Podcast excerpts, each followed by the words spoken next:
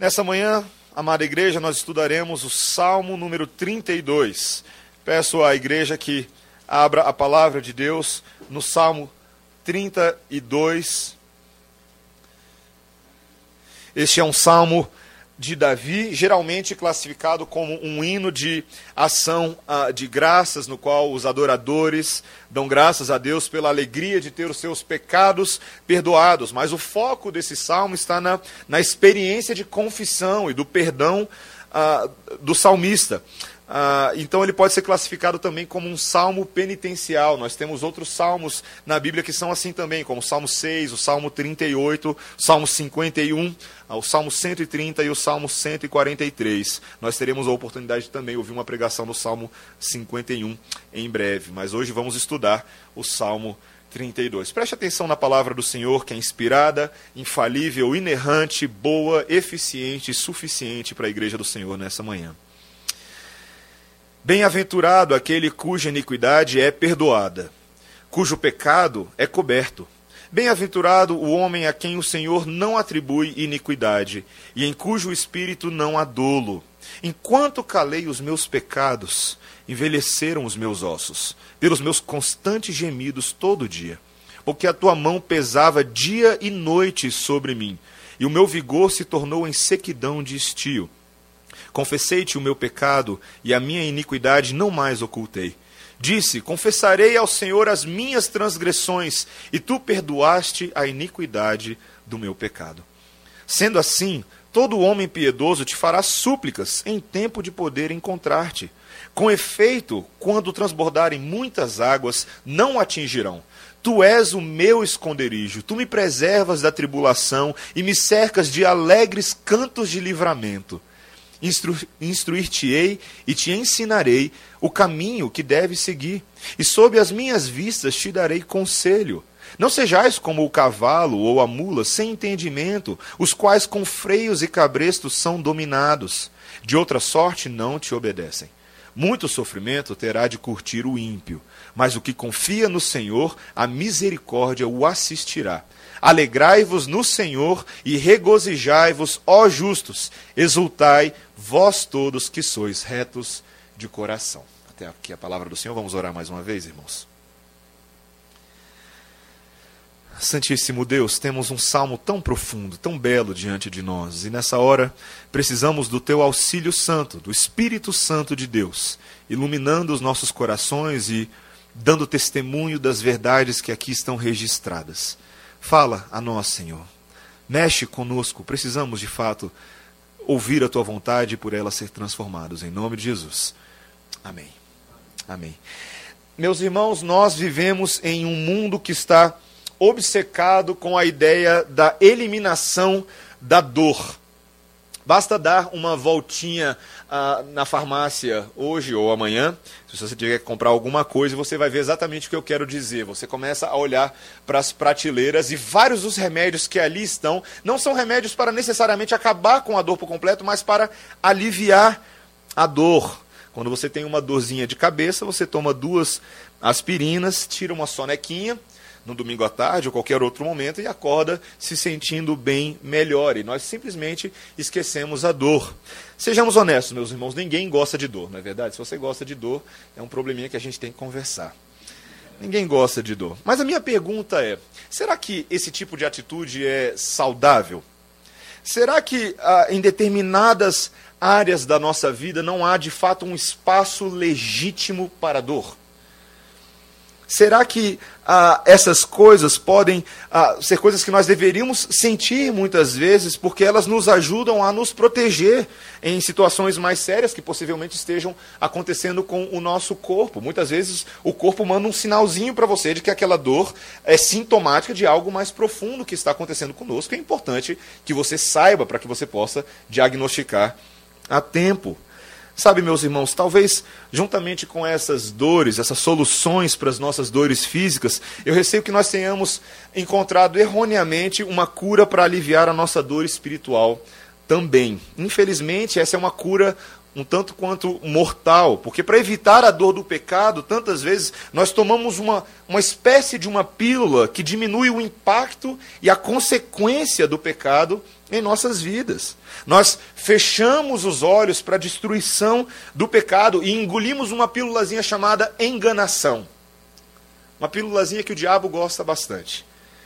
E essa pílulazinha nos ajuda a tirar uma boa soneca e acordamos completamente despreocupados com as coisas que realmente nos afligem nesse mundo. E assim não sentimos a dor pesada do pecado. E por não sentirmos a dor pesada do pecado, não entendemos o que ele significa para Deus.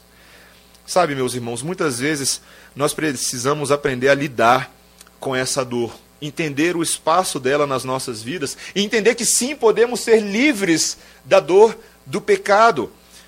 E para sermos livres dessa dor, nós precisamos contemplar o perdão de Deus, a forma como Ele nos perdoa, e ter isso como base para criarmos um hábito de confissão de pecados. É isso que o salmista vai tratar aqui nessa manhã. Como é que você lida com a realidade do pecado que não pode ser evitada, que não pode ser escapada. Nós veremos isso aqui nesse salmo em duas partes nessa manhã que são muito simples, muito bem didaticamente organizadas. Nos versículos 1 a 5, nós vamos ver a doutrina que o salmista quer nos apresentar, que somente aqueles que são perdoados são verdadeiramente felizes. E depois, a partir do versículo 6 até o final do texto, nós veremos a aplicação dessa doutrina. Como todo bom sermão, você tem que ter doutrina e você tem que ter aplicação também. Nós veremos que uma vez que nós somos perdoados, agora nós podemos confessar os nossos pecados livremente e habitualmente diante do Senhor. Então vejamos essa doutrina primeiro, dos versículos 1 a 5, sobre sermos perdoados e sermos verdadeiramente felizes. Ele começa o texto falando: Bem-aventurado aquele cuja iniquidade é cujo pecado é coberto e a quem o Senhor não atribui iniquidade. Sabe, mais uma vez o salmista ele recorre a uma ideia, Davi ele recorre a uma ideia que vem sendo construída desde o início dos salmos, a ideia de bem-aventurança, ou de ser bastante feliz. Quem é bastante feliz nesse mundo? Aquele que passa num bom concurso público? Aquele que acumula muito dinheiro, aquele que faz viagens pela Suíça, pela França. E eu sei que alguns aqui estão voltando de viagem nesses dias, mas não é isso que o texto está falando. Aquele que é verdadeiramente bem-aventurado, feliz de verdade, é aquele que é agraciado com o favor perdoador de Deus. Aquele que consegue perceber o favor de Deus. O salmista entende nesse primeiro versículo que essa vai ser a base de todas as bênçãos na nossa vida de que todos os outros privilégios que nós temos fluem verdadeiramente dessa realidade. Bem-aventurado aquele que é perdoado. Sabe, meus irmãos, quando a gente fala sobre a ideia de, de sermos perdoados, de sermos limpos na presença de Deus, às vezes a gente ouve esse tipo de coisa e parece bom demais para ser verdade, não é? Por que você contrasta isso que a Bíblia está falando aqui agora com a sua experiência diária? Com a sua experiência semanal, diária, minuto a minuto com o pecado. E cá para nós não é muito fácil, não é verdade? Tantas vezes é um tanto quanto desesperadora. Essa, essa ideia se afasta da nossa experiência cotidiana. A realidade do pecado com a qual eu e você lidamos semanalmente, diariamente, momento a momento, ela é um tanto quanto assustadora, opressiva, inescapável e difícil de enfrentar. O pecado parece uma espécie de dragão que fica sempre à espreita, sempre te olhando, sempre aguardando para dar o bote. E quando você abaixa a guarda, ele morde a sua carótida, não é verdade? É assim que eu me sinto tantas vezes. A minha experiência como crente nesse mundo não é muito diferente da experiência de qualquer um de vocês que estão aqui nessa manhã. E aqui o salmista, ele quer trazer a gente para dentro dessa experiência pé no chão, dar um choque de realidade na gente. Vamos falar a verdade. E ele começa a descrever a própria experiência dele na luta contra o pecado, dos versículos 3 a 5. Veja como ele descreve: Enquanto calei os meus pecados, envelheceram os meus ossos pelos meus constantes gemidos todo dia porque a tua mão pesava dia e noite sobre mim, e o meu vigor se tornou em sequidão de estio. A primeira coisa que ele passa a falar aqui, meus irmãos, é que ele acumulou pecado dentro dele, porque ele decidiu guardar silêncio. Em vez de botar essas coisas para fora, ele fez algo que eu e você temos o hábito de fazer. A gente guarda.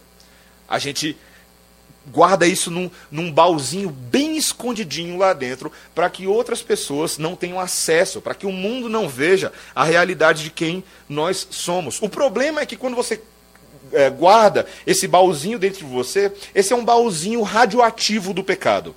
ele vai te destruindo por dentro. Veja como ele, ele descreve, o que ele fala é: enquanto eu calei os meus pecados, os meus pecados envelheceram os meus ossos. A radioatividade negativa desse pecado levou os ossos de dentro para fora desse salmista a ficarem completamente afetados. É uma Veja que a experiência que ele descreve é bem física, não é verdade?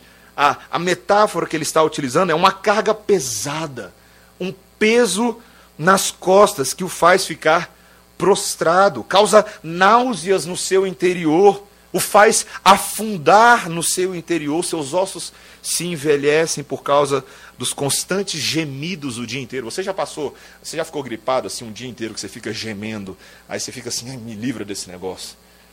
Sabe? A sensação do salmista aqui é muito, é muito visceral, ele sente isso de uma maneira pesada. E qual é o motivo dele sentir essa manhã, essa, dessa maneira? O versículo 4 nos dá uma informação muito interessante.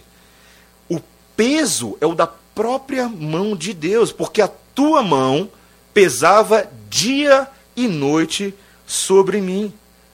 É a própria mão de Deus pesando sobre esse salmista.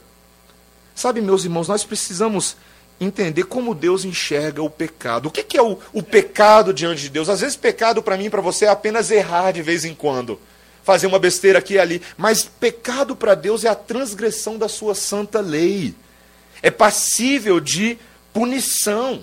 Existe uma sentença para o pecado, porque Deus promulgou a sua lei e ela é o referencial para a condenação. Todo pecado merece condenação. O salário do pecado é a morte. A Bíblia é muito clara com relação a isso. E quando eu e você deixamos esse baúzinho radioativo dentro de nós, destruindo os nossos ossos, ele vai nos matando por dentro. A mão de Deus vai pesando sobre nós. E eu sei que você já passou por essa experiência. Sabe, às vezes a gente tem a impressão de que o Espírito Santo, ele fica falando constantemente a nossa consciência, constrangendo o nosso interior quanto à presença daquele mal que nos afasta da comunhão com Deus. E os sintomas para o nosso dia a dia são terríveis, não é verdade? A alegria desaparece, a disposição para qualquer atividade. Nós queremos nos esconder no nosso quarto, sumir da presença de todo mundo, não temos vontade de ler a Bíblia, não temos vontade uh, de buscar a face de Deus em oração não queremos ter comunhão com os nossos irmãos. Na verdade, qualquer coisa associada a essa bênção do Senhor na vida da igreja se torna algo muito amargo para a gente. Se tornam verdadeiras ameaças e desagrados. Não queremos a igreja. Ficamos com raiva de qualquer pessoa que é abençoada ao nosso redor. Você já passou por isso? Quando alguém está usufruindo algo tão bom da parte de Deus, uma bênção em seu coração, e eu logo começo a ficar com inveja, com raiva, sentimento de competição, angústia profunda, porque eu não consigo ter a mesma experiência. Sabe, tem uma coisa curiosa aqui. Esse texto, de alguma maneira, está falando de muitos casos da origem da depressão. Ah, você já percebeu que vários desses sintomas que o texto começa a descrever normalmente são associados a um diagnóstico psicológico de depressão nos nossos dias? Mas frequentemente, a psicologia moderna não vai dar nome aos bois. Não vai falar que o problema de alguém pode ser pecado. Eu não estou falando que a depressão está associada exclusivamente à realidade do pecado. Ela é um problema complexo, complicado, ela, ela envolve muitos fatores. Mas um dos principais pode ser a realidade do pecado não confessado. E muitas pessoas passam por isso, mas se enxergam sempre como vítimas e não responsáveis pelas suas faltas. Sabe, meus irmãos, o pecado ele nos deixa com essa sensação de de estarmos expostos diante da santidade de Deus. E é por isso que a gente tenta escondê-lo. E não é exatamente isso que aconteceu com Adão e Eva no jardim do Éden. Você lembra exatamente o que aconteceu com eles? Adão e Eva foram criados nus na presença de Deus. Eles trafegavam pelo jardim do Éden todos os dias, nus, e eles não viam nenhum problema com isso. O relacionamento com, deles com Deus era bom, era agradável, era desimpedido, era sem obstáculos e sem dores de cabeça. Mas no momento que eles comem do fruto da árvore do conhecimento do bem e do mal, aquela árvore que Deus pediu para que eles não comessem, no momento que eles fazem aquilo, induzidos pela serpente, naquele momento as escamas dos seus olhos caem e eles percebem que estão nus na presença de Deus. E o que, é que eles tentam fazer? O que, é que eles tentam fazer naquele momento? Caçam algumas folhinhas para tentar se cobrir, não é verdade? pegam algum um tipo de árvore para que possam cobrir a sua nudez. Eles tentaram cobrir o seu próprio pecado, escondendo-se de Deus. E esse é o problema dos homens, meus irmãos. Desde o Éden, esse é o problema da humanidade. Tentativa após tentativa de cobrirmos o nosso pecado da face daquele que tudo vê, que nos conhece por dentro diante de quem todas as nossas faltas, todo o nosso caráter, todas as nossas motivações estão 100% patentes. Deus enxerga todas as coisas e por mais que eu e você tentamos esconder o nosso pecado, Deus enxerga, Deus vê. É frustrante. Muitas vezes nós tentamos fazer de tudo para esconder isso de Deus, nós fingimos que o pecado não existe. Nós enchemos a nossa agenda com atividades e cargos e títulos que nos digam que nós não somos tão maus assim. Eu já vi muita gente que, às vezes, em vez de lidar com o pecado, se enche de atividade na igreja, porque a sensação de estar fazendo alguma coisa por Deus balanceia a presença do pecado lá dentro. A gente não quer lidar com a culpa, a gente não quer lidar com a realidade. Buscamos refúgio em nossa família, nos nossos filhos e amigos. Tentamos nos mostrar como bons pais, boas esposas, bons amigos. Mas na verdade estamos escondendo deles mesmos, às vezes, os nossos pecados, não é verdade? Tudo não passa de uma tentativa de empurrar a sujeira para baixo do tapete.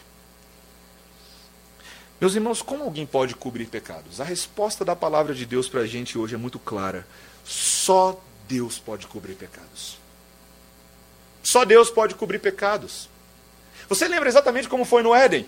Deus vai na viração do dia atrás de Adão, atrás de Eva, percebe que eles estão tentando se esconder dele, confronta o seu pecado, e o que, que ele faz?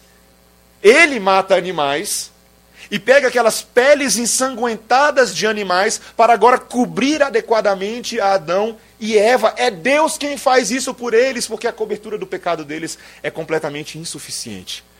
O método de Deus envolve derramamento de sangue para se cobrir pecados. Aquela prévia da morte para cobrir pecados era uma prévia que nos lembra da necessidade de que o sangue de alguém cubra o nosso pecado. É exatamente isso que o salmista está falando no verso 1, veja. Quando ele diz: Bem-aventurado aquele cuja iniquidade é perdoada, cujo pecado é coberto, na voz passiva. Alguém fazendo isso por mim, não eu fazendo isso por mim mesmo. Alguém precisa fazer isso por mim, meus irmãos.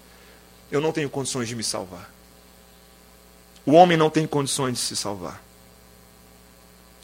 Meus irmãos, nós precisamos entender que a base da nossa confissão de pecados é essa. Nós temos um Deus que cobre multidão de pecados. Você entende isso nessa manhã? Você você tem experimentado dessa realidade? Você conhece o Deus que cobre pecados?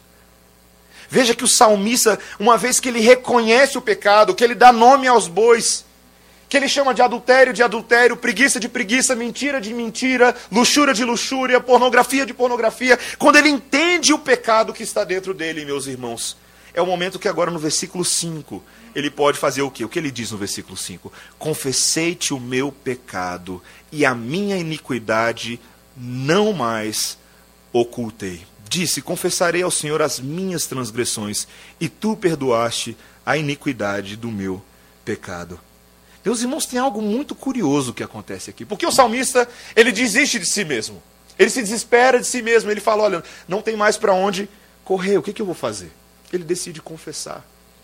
Ele se rende diante de Deus. Você já foi rendido por um ladrão na rua? Já aconteceu isso com você? Eu lembro uma vez quando eu era bem pequenininho e eu estava jogando um jogo de tabuleiro com os meus amigos debaixo do meu prédio. E do nada surgiram dois meninos, tanto mal encarados, e nos renderam. E quando você é rendido de surpresa, você não tem muito o que fazer. Você entrega ou você morre, não é verdade? Você foi pego de surpresa. Não dá tempo de se preparar. Não dá tempo de fazer nada. Queridos, quando Deus nos rende no nosso pecado, não há mais nada a fazer é melhor você entregar tudo. Absolutamente tudo. Não segurar nada para trás. Porque se você segurar, você pode morrer. Queridos, nós precisamos confessar os nossos pecados, é isso que o salmista faz. E sabe, meus irmãos, Deus, nesse texto, teria todo o direito de condenar o salmista. Porque o pecado foi revelado, não é verdade? Ah, agora estamos lidando com um pecador, um criminoso, Alguém que tem atentado continuamente contra Deus com faltas graves, Mas é isso que Deus faz? É isso que o texto está falando que Deus faz? Não. Deus perdoa, meus irmãos.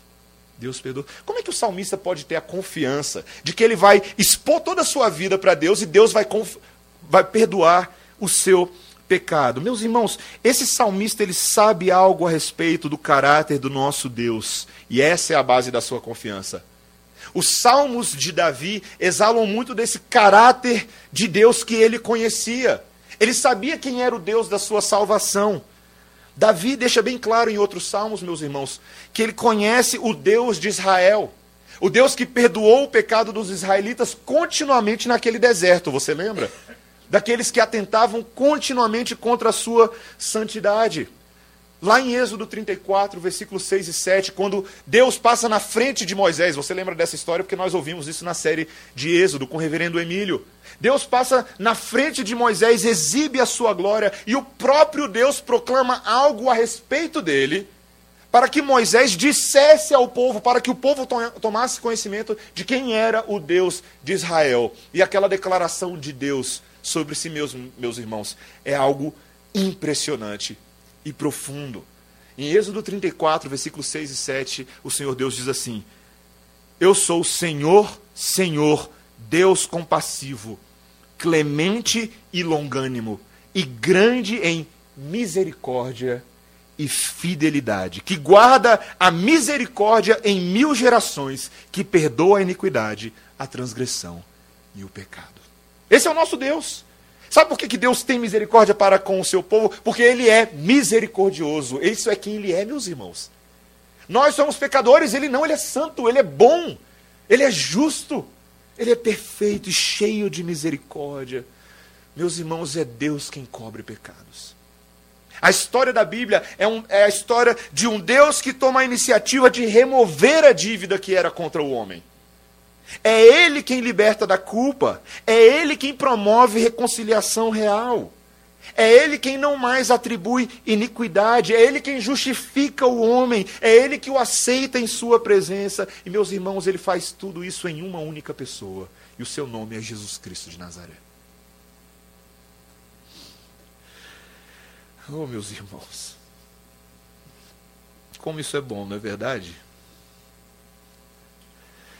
Nós nos acostumamos tanto com a presença de Jesus em nossas vidas através do seu Espírito, e nós perdemos a dimensão de que Jesus, esse que está aos nossos lados, todos os dias ao nosso lado, é quem nos perdoa.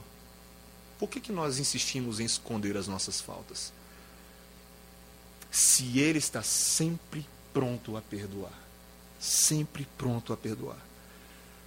Meus irmãos, o erro da doutrina da penitência da Igreja Católica Romana, que é muito perversa e pura enganação, é porque ela dá a ideia àquele que, que confessa os seus pecados a um padre, de que este mesmo homem pode remover os seus próprios pecados por meio de uma série de ritos que são em si completamente incapazes de satisfazer o problema. O padre vira para o cabra e fala assim: Você vai lá, 30 Ave Marias, pega esse texto aqui, como se o homem pudesse fazer alguma coisa para lidar com o problema do seu pecado. Queridos, isso é uma ofensa à obra de Jesus. Uma ofensa à obra de Jesus. Quando recorremos a outros mediadores, a outros intercessores, que não aquele único que, por meio do seu sangue, da sua vida, da sua obra, da sua carne, nos livrou da morte para sempre, meus irmãos. Somente em Jesus nós podemos Confiar, meus irmãos. É Ele quem cobre a nudez dos nossos pecados. Lá no livro de Apocalipse, esse livro todo mundo tem medo, não é verdade? Um livro de Apocalipse. A palavra de Deus nos mostra a realidade dessa cobertura dos pecados quando Jesus anuncia ao seu mensageiro: compre roupas brancas e vista-se para cobrir a sua vergonhosa nudez. E essas roupas brancas, compradas pelo sangue de Jesus, são disponibilizadas para nós, meus irmãos. É Jesus quem aceita o homem, é Ele quem alivia dos pecados. Vinde a mim todos os que estão cansados e sobrecarregados, e eu vos aliviarei. Meus irmãos, uma aspirina não pode lidar com o problema do seu pecado, mas Jesus pode. Jesus pode. Ele tem poder. Apenas aqueles que gozam do perdão de Jesus são verdadeiramente felizes. Essa é a base da nossa confiança, irmãos. E é com base nisso que o salmista agora segue para esse segundo e último ponto. Quando ele começa a falar agora da, do hábito daquele que confessa o pecado. Veja o versículo 6.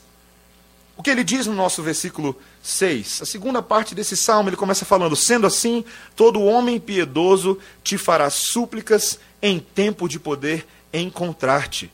Com efeito, quando transbordarem muitas águas, não o atingirão. Meus irmãos, olha que, que coisa interessante. Aqui ele traz para a gente uma definição de homem piedoso. Olha que interessante, não é essa linguagem que ele fala? Todo homem piedoso. E ele não está falando aqui que todo homem piedoso é aquele que já leu todas as institutas de Calvino, que conhece necessariamente as, a Confissão de Fé de Westminster de ponta a ponta, ou aquele que discorre sobre assuntos que ninguém entende, só ele. Não. Ele está falando que o homem piedoso é aquele que age como quem pede perdão.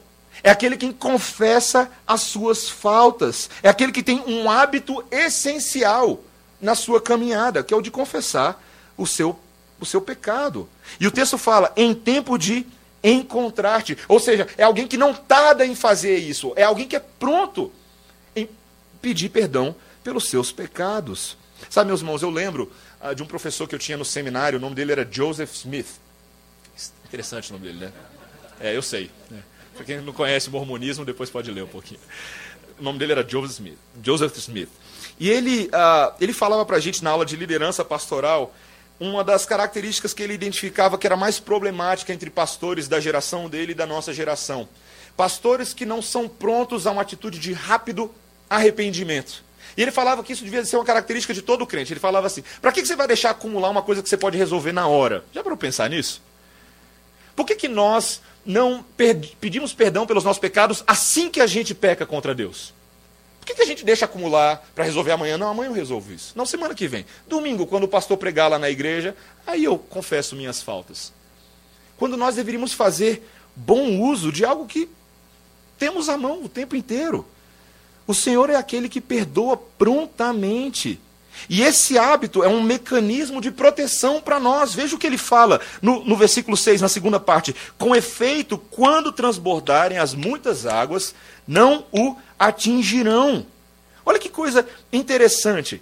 O salmista está falando aqui de uma relação de confiança que nós temos com Deus que Deus passa a ser o nosso esconderijo, o nosso refúgio. Versículo 7. Tu és o meu esconderijo, tu me preservas da tribulação e me cercas de alegres cantos de livramento. Se você lembra bem do sermão que nós pregamos na semana passada, em Lucas, quando o Senhor Jesus Cristo diz: Por que me chamais de Senhor, Senhor, e não fazeis o que eu vos mando? Aquele que ouve as minhas palavras e as pratica é semelhante a um homem que edificou a sua casa sobre a rocha. E quando as águas vieram contra as paredes daquela casa, ele permaneceu firme, ele permaneceu inabalável. É o que o texto está falando aqui. Quando as águas transbordarem, não o atingirão. Meus irmãos, aquele que ouve essas palavras e as pratica é um homem bem estabelecido, bem solidificado.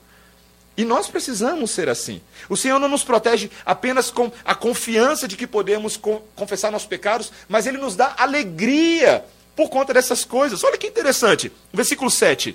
E me cercas de alegres cantos de livramento. Cantos de livramento. Você já cantou porque Deus te livrou de uma situação muito complicada? ficando com vontade de cantar quando você quase foi atropelado na rua e de repente aquele milagre aconteceu e você fala assim: vou cantar o hino do Flamengo agora, tão feliz que eu estou. Eu não sei se isso já aconteceu com você, eu já cheguei perto de ter essa experiência sobrenatural. Queridos, é impressionante quando o pecado é aliviado de nossas costas. Quando Deus remove aquela pedra que pesava sobre nós dia e noite, a sua própria mão. Quando eu e você agora experimentamos não mais o peso do pecado, mas a alegria dos libertos, não dá uma vontade de cantar? Não dá vontade de exaltar a Deus? Meus irmãos, eu lembro de situações na minha vida, e não compete a mim entrar em detalhes com elas de púlpito, porque eu não tenho coragem. Mas eu lembro momentos da minha vida, meus irmãos, que a experiência de ser liberto do pecado foi tão física e tão presencial quanto a experiência de ser escravo do pecado. O Senhor liberta, meus irmãos. Ele tira o jugo, ele alivia o fardo. E ele nos ajuda a sair daquele momento com cânticos de livramento. Eu lembro certa vez que passei por uma dessas experiências de confessar um pecado complicado no meu coração. Eu ainda, eu ainda era muito novo quando isso aconteceu. Eu estava com 18 anos, muito novo. E eu lembro, meus irmãos, que ao término daquela experiência, o meu desejo era falar para todo mundo que era como se eu tivesse nascido de novo. Eu me sentia com aquela ideia de ser um novo convertido. Aquele que conhece a Cristo pela primeira vez e tem a oportunidade de, pela primeira vez, caminhar com Ele, agora desimpedido de qualquer escravidão, de qualquer maldade. Eu lembro que eu cheguei na minha igreja anterior, depois dessa experiência, e eu falava para todo mundo, que nem um bobo alegre, que Jesus Cristo tinha me perdoado. Para todo mundo que eu encontrava. Para todo mundo. Eu não estou mentindo, não. É para todo mundo que passava na minha frente. Eu falava: Deixa eu te contar um negócio. O Senhor Jesus Cristo me perdoou do pecado que eu segurava. Eu chorava, eu cantava de alegria. E foi uma noite muito estranha para aquelas pessoas, certamente. Eles muitos deles talvez não entenderam nada. Mas eu entendi exatamente o que o Senhor estava fazendo dentro de mim. Meus irmãos, eu queria compartilhar aquilo. E é assim que o salmista nos incentiva. Ele fecha o texto assim, versículo 8: Instruir-te-ei e te ensinarei o caminho que deves seguir, e sob as minhas vistas te darei conselho. O salmista não está mais agora falando para Deus, mas está falando agora para os seus irmãos, para os seus coadoradores. Nós devemos saber o caminho que nós devemos seguir. Não devemos ser, no versículo 9, como o cavalo ou a mula sem entendimento, os quais com freios e cabreços são dominados, de outra sorte não te obedecem. Meus irmãos, confessar os nossos pecados é uma necessidade para nós. Não sejamos como o cavalo ou a mula que só faz uma coisa quando você coloca um cabreço em cima dele e puxa de um lado para o outro. Não. Tenhamos entendimento disso compreendamos o valor, a relevância, a crucialidade dessa doutrina para a gente. Nós precisamos praticar isso. Sabe, meus irmãos, o que o salmista está fazendo aqui é uma admoestação a nós. Não sejamos como o ímpio. Versículo 10. Muito sofrimento terá de curtir o ímpio, mas o que confia no Senhor, a misericórdia o assistirá. Muitos de nós temos medo de confessar os nossos pecados, não somente a Deus, mas uns aos outros também. Mas isso é pecado. Não confessar os nossos pecados uns aos outros é pecado. A palavra de Deus nos lembra disso em Tiago, no capítulo 5, versículo 16, quando o irmão de Jesus disse: Confessai, portanto, os vossos pecados uns aos outros e orai uns pelos outros. Para quê? O que, que ele fala? Qual é a promessa lá? Para serdes o quê? Curados. Para serdes curados. E ele ainda fala: a súplica de um justo pode muito na sua atuação. Sabe, muitas vezes nós não compartilhamos os nossos pecados uns com os outros porque temos medo, e tantas vezes legítimo, de que aquele outro, de posse da informação do nosso pecado, faça o quê? Fofoque para todo mundo e me julgue. Não é verdade? Mas nenhum nem outro estão agindo corretamente. Nenhum nem outro. Nós precisamos, meus irmãos, na igreja de um ambiente de maturidade cristã para lidar com o pecado. Sabe por quê? Porque todos nós somos pecadores. Todos nós somos pecadores. Não tem apenas uns que escondem pecados e outros que não escondem pecados, e assim a gente tem uma relação de desigualdade espiritual. Não é assim que acontece. Todos nós precisamos confessar os nossos pecados. Eu lembro de uma experiência também que eu tive, uh, de um grupo de amigos do seminário. Uh, nós pessoal do seminário era muito cabeção, muito mais cabeção do que eu, né? pessoal muito inteligente. Ah, e eu lembro que certa vez eu compartilhei com um amigo meu que eu sentia falta, não apenas de um grupo de discussão de teologia, mas um grupo de irmãos em quem pudéssemos estabelecer laços de confiança para compartilhar as nossas vidas, para caminhar juntos para compartilhar os nossos pecados. E assim o fizemos. Criamos um grupo de homens nas sextas-feiras à tarde. O objetivo era termos uma reuniãozinha de 40 minutos, de uma hora da tarde até uma hora e 40. E eu não lembro de uma única reunião, meus irmãos, que teve apenas 40 minutos de duração. Todas as reuniões eram assim, três, quatro horas. Todas as reuniões. Porque uma vez que começávamos a compartilhar os nossos corações num ambiente de maturidade, num ambiente ali que não estávamos apenas para julgar uns aos outros, mas para auxiliar uns aos outros, para interceder em favor uns dos outros, para cantarmos, para lermos a Bíblia. Naquele ambiente, meus irmãos, Deus começou a promover cura na vida de vários ali, vários. Nós precisamos entender que isso deve ser feito com sabedoria na vida da igreja. Claro, eu entendo, meus irmãos, e coloquei aqui para não esquecer de falar, eu entendo que existem pecados que são difíceis de serem confessados.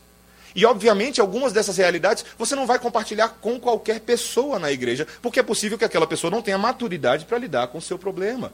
E é por isso que Deus coloca na sua vida pastores, presbíteros, homens e mulheres mais velhos, com mais experiência e mais maturidade cristã, para que você possa recorrer a eles, buscando sabedoria, buscando conselho, buscando orientação. É assim que a igreja funciona, meus irmãos. E é assim que nós devemos proceder. Se nós agimos dessa maneira, meus irmãos, nós seremos verdadeiramente felizes e alegres. É um grande incentivo à nossa alegria. Olha como é que ele fecha o texto. Versículo 11: Alegrai-vos no Senhor, ó justos, exultai vós todos que sois retos de coração. Meus irmãos, quem são os retos de coração? Ele começa o texto falando dos retos de coração e termina. Os retos de coração não são aqueles que nascem bons, mas aqueles que são feitos bons em Jesus. Aqueles que são restaurados, aqueles que são perdoados. A grande alegria e grande promessa de galardão para aqueles que participam na restauração de outros, sabia? O próprio livro de Tiago, esse texto que eu acabei de ler, nos versículos 19 e 20 do capítulo 5 de Tiago, diz assim: Meus irmãos, se algum dentre vós desviar da verdade e alguém o converter, ou seja, ajudar a retornar para o bom caminho, sabei que aquele que converte o pecador do seu caminho errado salvará da morte a alma dele e cobrirá uma multidão de pecados. O texto não está falando que você tem capacidade de fazer por aquela pessoa o que Jesus faz, não é isso é que você participa dessa obra. Você participa dessa obra. Meus irmãos, quer servir ao Senhor com alegria? Quer ter um trabalho, um ministério na igreja? Seja um ombro companheiro e um ouvido bem aberto para aqueles que querem confessar suas faltas. Ajude aquele que está no caminho da transgressão. Meus irmãos, nós precisamos uns dos outros. Precisamos uns dos outros. Está na hora de parar de se esconder. Está na hora de abrir os olhos e lidar com a verdade. Encerro meu sermão, meus irmãos, lembrando que nós devemos muitas vezes deixar a dor acontecer dentro de nós. Para Israel não era suficiente ah, que um profeta previsse a condenação iminente como consequência do pecado deles. Muitas vezes Deus permitiu Israel sofrer na maioria das vezes, eles tiveram que enfrentar a consequência do pecado para chegar ao arrependimento. E Deus permite isso. Eles tinham que sentir a dor, muitas vezes. No livro de Joel, no capítulo 2, versículos 12 e 13, nós vemos a dor de Israel se manifestar quando o profeta registra as seguintes palavras: Agora mesmo diz o Senhor: Convertei-vos a mim de todo o vosso coração, e isso com jejuns, com choro e com pranto. Rasgai o vosso coração e não as vossas vestes, e convertei-vos ao Senhor vosso Deus, porque Ele é misericordioso e compassivo e tardio em irar-se, e grande em benignidade, e se arrepende do mal. Devemos nos perguntar, sabe, irmãos, quando foi a última vez que nós sentimos a necessidade de rasgar os nossos corações por causa do nosso pecado? Qual foi a última vez que você passou por isso? Deus está nos convidando nessa manhã, meus irmãos, a sentir a lesão do pecado e evitar o problema da dor. Deixe que o Senhor rasgue o seu coração nessa manhã, meu irmão. Que Ele rasgue o seu coração nessa manhã, minha irmã. Para que nós possamos nos voltar para Deus. E para que assim nós possamos depender uns dos outros. E obtermos a cura verdadeira e não a cura temporária para os nossos pecados. Amém? Vamos orar, meus irmãos.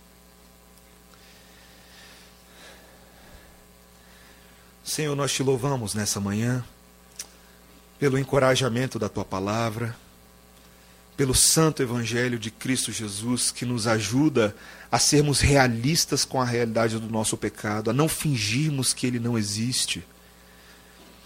Senhor, obrigado porque Nessa manhã podemos gozar de verdadeira alegria, pois somos verdadeiramente perdoados na cruz do Calvário. Essa é a base da nossa esperança. É isso que permite a cada um de nós criarmos um hábito, cultivarmos uma, um estilo de vida nessa igreja, de confessarmos os nossos pecados ao Senhor e uns aos outros, com sinceridade, com coração honesto, com coração aberto, para que sejamos curados. É no corpo de Cristo, é na vida permeada pelo Espírito Santo da igreja que nós podemos contar com o teu santo auxílio, Senhor, na palavra, na instrução, na admoestação, na exortação, na repreensão mútua, Senhor, para que todas essas coisas produzam em nós maturidade e o caráter de Jesus. Aplique em nossa igreja, na Igreja Presbiteriana Redenção, meu Pai, essa verdade. Queremos ser irmãos maduros. E para isso aprender a confessar as nossas faltas desde hoje. Ajuda-nos em nome de Jesus. Amém.